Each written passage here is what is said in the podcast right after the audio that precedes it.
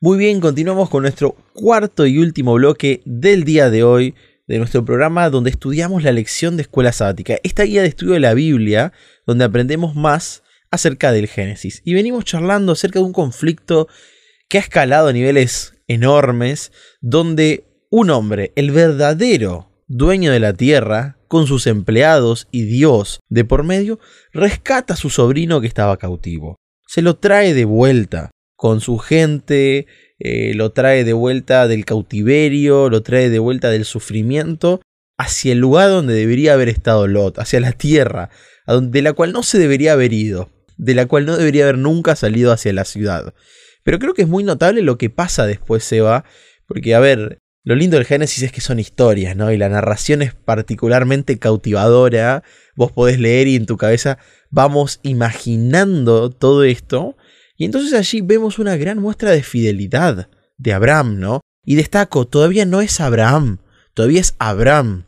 Pero en este proceso de transformación ya vemos gran fidelidad de su parte. ¿Cómo lo podemos ver esto, Seba?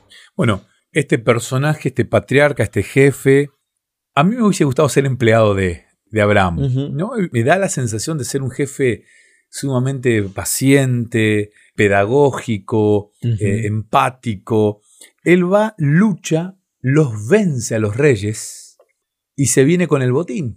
claro. Versículo 17 del capítulo 14 de Génesis. Cuando Abraham volvía de derrotar a Kedor Loamer y a los reyes que estaban con él, el rey de Sodoma, que estaba en el bando contrario, salió a su encuentro en el valle de Sabed, es decir, en el valle del rey. Claro. Y Melquisedec, rey de Salem, y sacerdote del Dios Altísimo, le ofreció pan y vino. Y aquí aparece Melquisedec.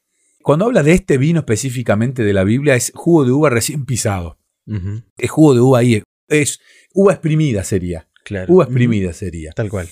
Más allá de que ya el mundo post-diluviano, ya lo dijimos hace un par de semanas, ahora comenzaba a entender lo que era la fermentación de la fruta, porque antes la fruta no fermentaba, ahora comienza a fermentar. Este era jugo de uva y aparece este personaje Melquisedec que aparece también en Salmo y aparece en el libro de Hebreos.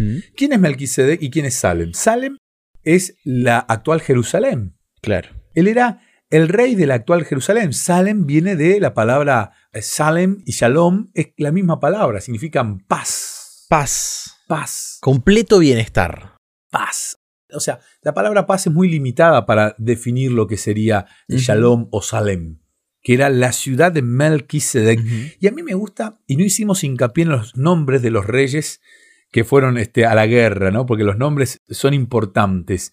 Pero el nombre de Melquisedec es fundamental, porque Melquisedec, o sea, Sedec significa justicia, justicia. Entonces, aquí estamos hablando de Melquisedec, que es el rey de la justicia. Wow. Un rey justo, Además era sacerdote. A ver, en un reino de paz hay un rey justo. Qué impresionante, ¿no? Él no intervino en la guerra. O sea, él se mantuvo. Estaba ahí, ¿no? Él se mantuvo. Un rey sabio. Y él sale a recibir a Abraham. Y Melquisedec, rey de Salem, sacerdote del Dios Altísimo, le ofreció pan y vino. Algunos dicen, ah, este era Cristo, que de alguna manera descendió y apareció. No, claramente este no es Cristo. Claramente este fue un ser humano, que además de ser rey, era sacerdote. Sí, claro. Aquí la Biblia me está enseñando que luego iba a venir uno que es rey y que también es sacerdote. Y que también nos sale al encuentro. Wow. Una forma prefigurada de hablarnos del sacerdocio de Cristo, ¿no? Y de su justicia, de su reinado. Pero a través. Y esto se a mí me vuela la cabeza, lo tengo que decir con este énfasis. Porque nosotros más adelante, quizás por tradición, empezamos a darle importancia al linaje de dónde vienen. Nosotros en este momento de la historia no había linaje, se estaban construyendo y lo que importaba era la cercanía con Dios. Y por eso creo que el título más lindo que tenía Melquisedec era que era sacerdote del Dios Altísimo. Ese era el título más importante, ¿no? No importa de dónde venía, sino lo que hacía con su vida, ¿no? Y eso me parece un detalle importante. No importa de dónde venimos, importa lo que hacemos con Dios. Bueno, Aquí aparece por primera vez en la Biblia la palabra sacerdote. Wow. Eh, la primera vez que se menciona la palabra sacerdote viene ligada de del Dios Altísimo. Wow. Ya habían, evidentemente, en Sodoma, en Gomorra y en otras ciudades, seguramente personas que practicaban algún tipo de sacerdocio, pero la primera vez que se menciona en la Biblia sacerdote es haciendo referencia a Melquisedec, sacerdote del Dios Altísimo. Y lo que le ofrece es pan y vino, Mm. Lo que luego el rey y sacerdote supremo les ofrece a la humanidad entera para que lo hagan en memoria de mí. Wow. Pan sin fermento, símbolo del pecado, y vino sin fermento, símbolo del pecado. Este es mi cuerpo, esta es mi sangre. Y acá tenemos un hilo conductor que es mediado por el Espíritu Santo, porque no puede ser que el Génesis nos esté hablando de estos elementos y que miles de años después tengamos esa coherencia que continúa en los evangelios cuando se nos presenta este suceso de la Santa Cena que vos mencionás. Y eso tiene que reforzar, que es el objetivo de este programa, nuestra confianza en la Biblia, ¿no? Y cierro este paréntesis simplemente para mencionar eso. Bueno, más de un teólogo dice si nos faltara la Biblia completa, pero solamente tuviéramos Génesis, ya tendríamos todo. Wow. Y cuando uno va analizando, se va encontrando con absolutamente toda la Biblia en Génesis. Avanza un poquito más. Luego bendijo a Abraham con estas palabras, que el Dios Altísimo, creador, y aquí aparece la palabra creador, creador del cielo y de la tierra. O sea, ¿cuál es el, el máximo atributo que le da este sacerdote al Dios? Es que es el creador del cielo y de la tierra. Que Él te bendiga, Abraham, le dice. Bendito sea el Dios Altísimo que entregó en tus manos a tus enemigos. O sea, el mérito no es de Abraham, Claro. es del Dios Altísimo que le entregó la victoria. Y Abraham entonces le dio el diezmo de todo. Como está incluido en la narrativa este concepto de dar la décima parte, el 10% de todo, evidentemente ya era una costumbre para ellos. No era algo novedoso. No aparece aquí redactado como si fuera algo que nunca había pasado, como si, bueno, y Abraham tuvo la brillante idea, a Abraham se le ocurrió, Abraham pensó, por- no, no, Abraham responde inmediatamente, como que esto ya era una costumbre. Sí, hay en la arqueología elementos que nos permiten entender que en otras religiones paganas, adoradores de dioses de cartón, de piedra, de papel, ellos le daban el 10%. O sea, Wow. estaba instalado esto del 10%, pero el 10% es una devolución, no es que yo le doy a Dios, no, no, no, no, no. Yo no le puedo dar de lo que es de Dios.